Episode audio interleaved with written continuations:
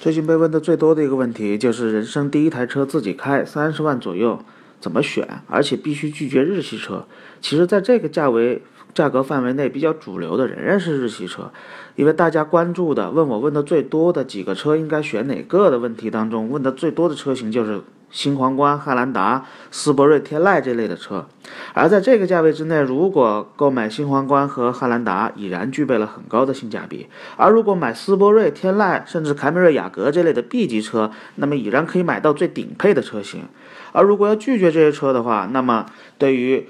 呃日系以外的美系或者德系车来说，它的选择面相对会窄一些，并且很难买到这样的级别的很高配置的车型。诸如美系车，那么在这个价位之内，只能买到 ATS L 的低配版。虽然低配版无论从动力操控还是从空间以及它的配置，已然已经够用了，但是对于凯迪拉克来说，这一代的凯迪拉克它仍然没有这一代的同时代的德系车那么的去注重中国市场的需求，也就是那么的去注重它的舒适性。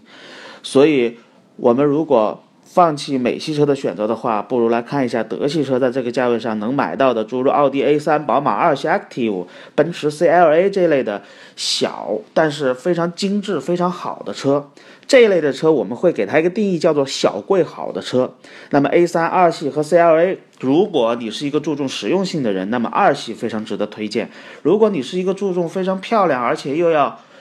极好的驾控性能，并且有很好的这个精致的内饰的话，那么我更推荐 CLA。那么对于人生第一台车拒绝日系车三十万左右怎么选的问题，我更推荐